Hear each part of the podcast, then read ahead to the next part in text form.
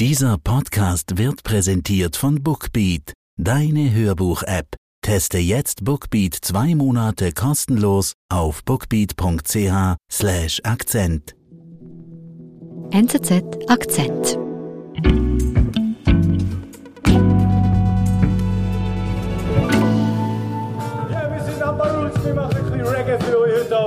Uli, letztes Wochenende ist bei einem Zürcher Straßenfest ein weißer Musiker mit Dreadlocks aufgetreten. Ja, und, das ist insofern erstaunlich, als in den letzten Wochen mehrere Konzerte von Dreadlocks tragenden weißen Musikern in der Schweiz abgesagt oder abgebrochen worden sind.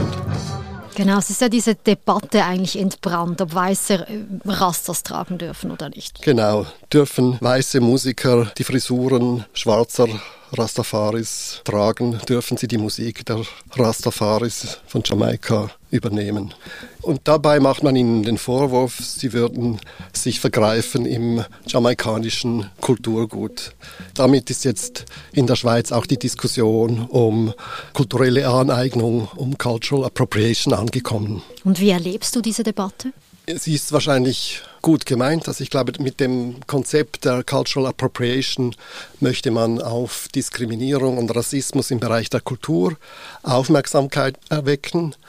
Aber ich glaube, die Diskussion verläuft in eine falsche Richtung, weil man vergessen hat, dass es sich bei der Popkultur oder insbesondere bei der Popmusik, bei der globalen Popmusik eigentlich insgesamt um eine Geschichte kultureller Aneignung handelt. Dürfen weiße Musiker sich der Kultur von unterdrückten Minderheiten bedienen? Das geschieht seit Jahrzehnten, erklärt Musikredakteur Uli Berneis und zeigt an Beispielen, wie die Popmusik davon lebt und auch profitiert. Wo hat denn die Debatte um kulturelle Aneignung ihren Ursprung, wenn du eben sagst, es gibt sie eigentlich schon lange? Also die Theorie der Cultural Appropriation, die geht zurück auf die 80er Jahre. Da wurde insbesondere in den USA diskutiert über kulturelle Aneignung. Und man muss sagen, die Diskussion ist natürlich geprägt durch die Verhältnisse in den USA, wo das Problem der Minderheiten und das Problem von Rassismus und Diskriminierung sehr stark ist. Und dann muss man noch anfügen, dass die Theorie, die kommt wirklich aus der Universität, aus den Fakultäten. Sie kommt nicht aus dem Konzertsaal oder dem Studio oder dem Theater. Also es ist eine Diskussion von Ideologen, keine Diskussion von Künstlern. Aber vor dem Kontext von Rassismus in den USA macht die Debatte über kulturelle Aneignung also sehr viel Sinn. Ich finde es richtig, dass man über die Problematik von Diskriminierung auch im Bereich der Kultur spricht. Aber meiner Meinung nach ist es besser, man spricht von kulturellem Austausch. Das Konzept der kulturellen Aneignung, das ist so negativ gefasst. Es geht eigentlich davon aus, dass beim kulturellen Austausch stets Verlierer da sind am Schluss. Und das halte ich für falsch. Gerade in der Musikgeschichte hat sich gezeigt, dass letztlich alle vom kulturellen Austausch profitieren können.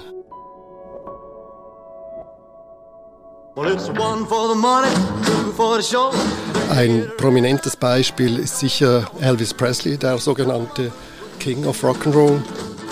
Dabei handelt es sich ja um einen Landjungen im Süden der USA, die damals noch ganz im Zeichen der Segregation standen, also schwarze Minderheit und weiße Mehrheit waren in allen Lebensbereichen getrennt. Mhm.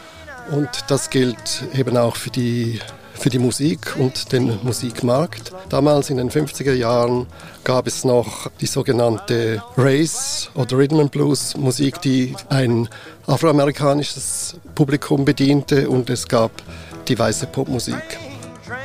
Und einige Musikkenner wie der Produzent Sam Phillips und sein Shootingstar Elvis Presley, die wussten eben, was, welches Potenzial in dieser schwarzen Musik steckte. Mhm. Und ihr Trick war es nun, die schwarze Musik sozusagen äh, in den weißen Markt zu bringen, dem weißen Publikum zu verkaufen. Mhm.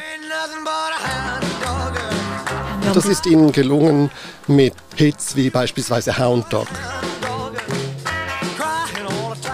Hound Dog war ein Stück, das 1953 bereits die afroamerikanische Sängerin Big Mama Thornton berühmt gemacht hatte. Also sie hat damit einen Hit gelandet in der Race-Hitparade. Elvis Presley gelang es drei Jahre später, den Titel auch ähm, eben dem weißen Publikum zu verkaufen. Es wurde auch ein Nummer 1 Hit der Weißen in der Pop-Hitparade.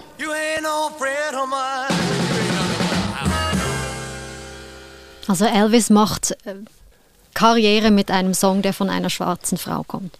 Genau, so sieht es aus. Man könnte meinen, er habe jetzt da äh, sich einfach äh, bereichert auf Kosten einer schwarzen Sängerin. Allerdings, wenn man dann schaut, wer das Stück geschrieben hat, dann sieht man, das waren zwei jüdische Komponisten. Leiber und Stoller, das ist ein ganz berühmtes ähm, Songwriter-Paar. Die haben sich eben früh schon mit afroamerikanischer Musik beschäftigt und die haben auch Hits für schwarze und weiße Musiker geschrieben. Okay, also eine doppelte kulturelle Aneignung eigentlich. Man kann das so sagen, aber das zeigt sich schon die Absurdität des Begriffs. Bei der Kultur gibt es eben jeweils sehr verschiedene Einflüsse und das war auch bei Hound Dog so. Und trotzdem eben hinter diesem Kontext struktureller Rassismus in den 50ern in den USA kommt Elvis als weißer Popstar und hat Erfolg halt eben doch mit einem Song, der von einer schwarzen Sängerin gekommen ist, die weniger Erfolg hatte damit. Es gibt sicher sowas wie strukturellen Rassismus auch im Musikbusiness. Der beruht viel mehr auf der materiellen Seite. Also die Plattenfirmen und das Radio, das weiße Radio ist halt in Händen von Weißen und die können die Trends bestimmen, die können auch irgendwie weiße Musiker fördern und da kam es oft dazu, dass einfach schwarze Musiker nicht äh, genügend Honorar gekriegt haben oder nur ein Anfangshonorar für die Aufnahme, nicht aber dann Tantiemen haben sie dann sehr oft nicht erhalten. Also da ist eigentlich das Problem Rassismus hat sich mir auf dieser Ebene gezeigt. Ich glaube jetzt nicht, dass Big Mama Thornton äh, sich da aufgelehnt hat gegen die Interpretation von Elvis Presley. Das war halt ein Song von Leiber und Stoller, den verschiedene Musiker dann letztlich interpretieren konnten. Wir sind gleich zurück. Sommerzeit ist Hörbuchzeit und mit Bookbeat ist Hörbuchhören so leicht wie noch nie.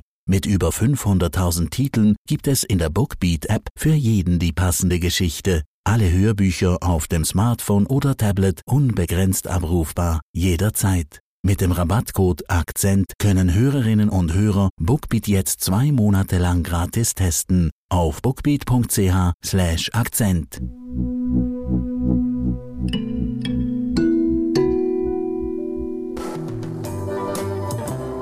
Uli, bei welchem prominenten Beispiel aus der Musikgeschichte kann man denn noch von kultureller Aneignung sprechen? Ein weiteres gutes Beispiel sind die Rolling Stones.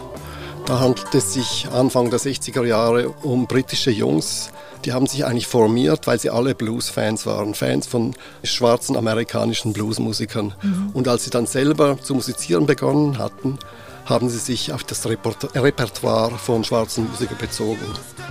Und die Rolling Stones übernehmen dabei auch das Stück It's All Over Now. Das ist eine Komposition des amerikanischen Soulsängers Bobby Womack.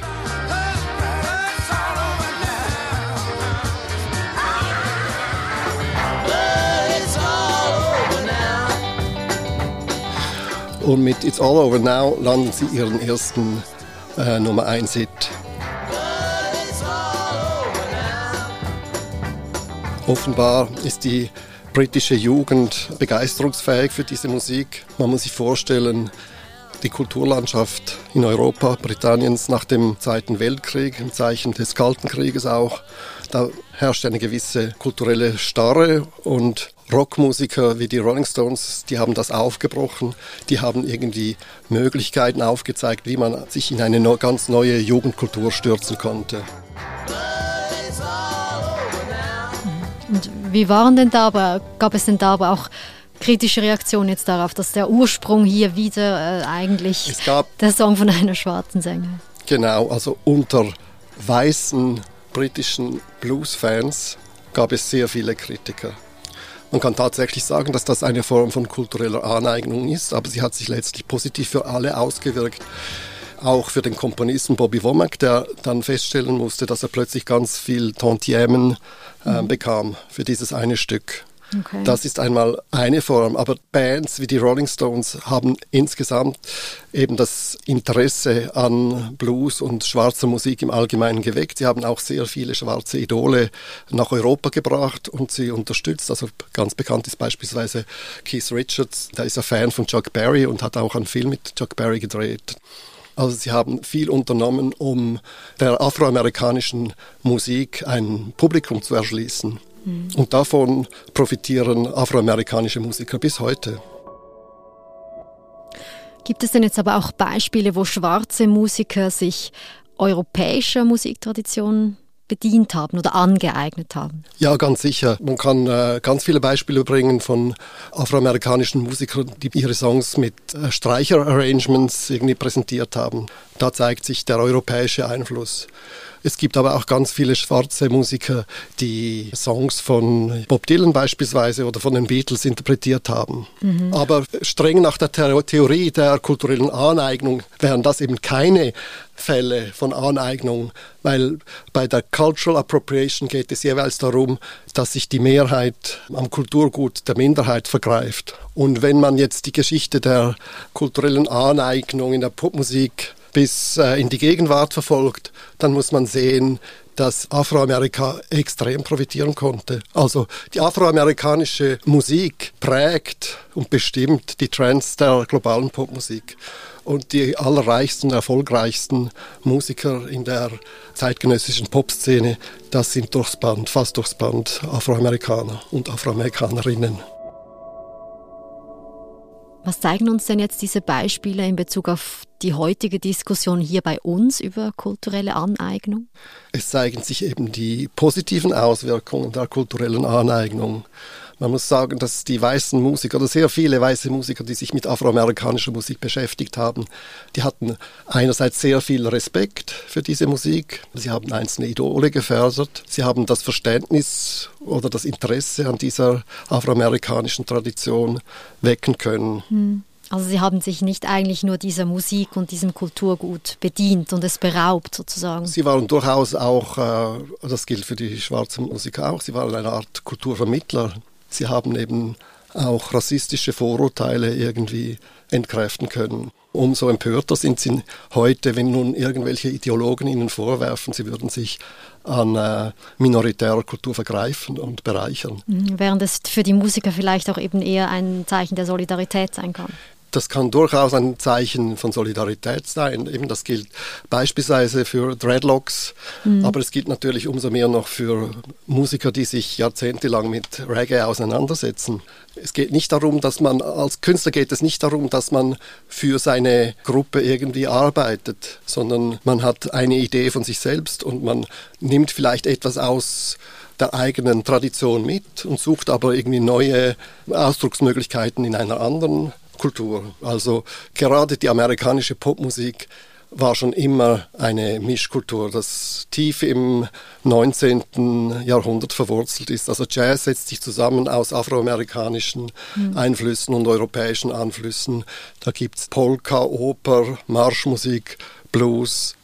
Und heute gilt das natürlich noch viel mehr. Wir sprechen ja die ganze Zeit von multikulturellen Gesellschaften und Diversity und Kultur entwickelt sich heute eigentlich immer in Mischformen. Mhm. Umso mehr noch, als man heute sehr viel einfach samplen und mischen kann am Computer. Also man muss nicht mehr zehn Jahre lang irgendwie einen Rhythmus studieren. Man kann relativ leicht heute am Mischpult verschiedene Facetten verschiedener Kulturen zusammenbringen.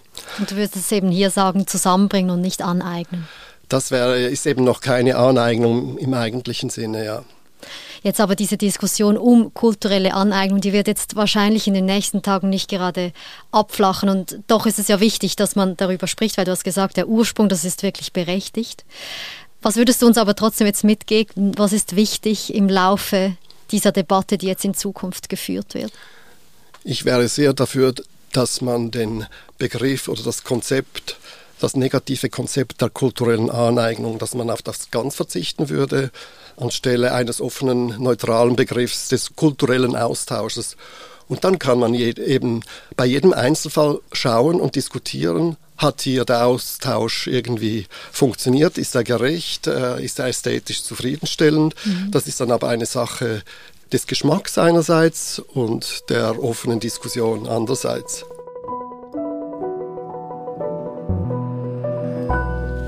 Uli, vielen Dank für deinen Blick in die Musikgeschichte. Ja, vielen Dank meinerseits.